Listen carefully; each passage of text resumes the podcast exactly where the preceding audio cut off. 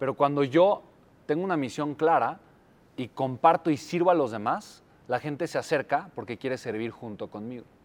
Entonces yo sí estoy de acuerdo que en todos lados hay cosas positivas y negativas. ¿no?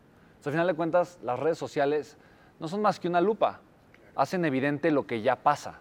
Pero la- las redes sociales no son ni buenas ni malas. Yo las puedo utilizar para algo bueno o las puedo utilizar para algo malo. ¿Estamos de acuerdo?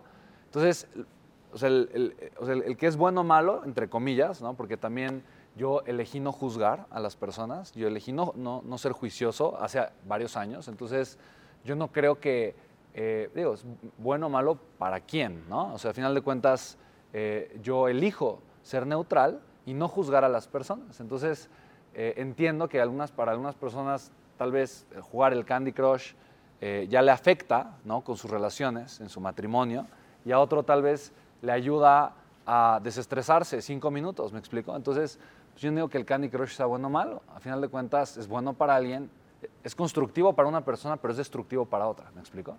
Entonces, yo creo que ahí lo único que te hace falta es perder el miedo a usar las redes sociales y usar las redes sociales para construir el mensaje. Yo creo que construir el mensaje desde la construcción, no desde la destrucción.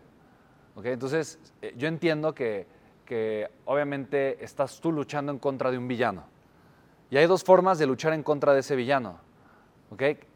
Dándole fuerza a un superhéroe o criticando al villano. Entonces, si yo solo critico al villano, está bien, critico al villano, pero ¿y luego? ¿No? La gente no va a conectar nunca conmigo. Por criticar al villano, la gente jamás va a sumarse a una visión. Pero por crear un movimiento de conciencia inspirado en ayudar a la gente a recuperar la paz, la calma, ¿no? ¿me explico? La gente sí se va a sumar conmigo. Entonces, simplemente yo creo que tienes la misión clara, sabes qué deseas hacer, ¿no?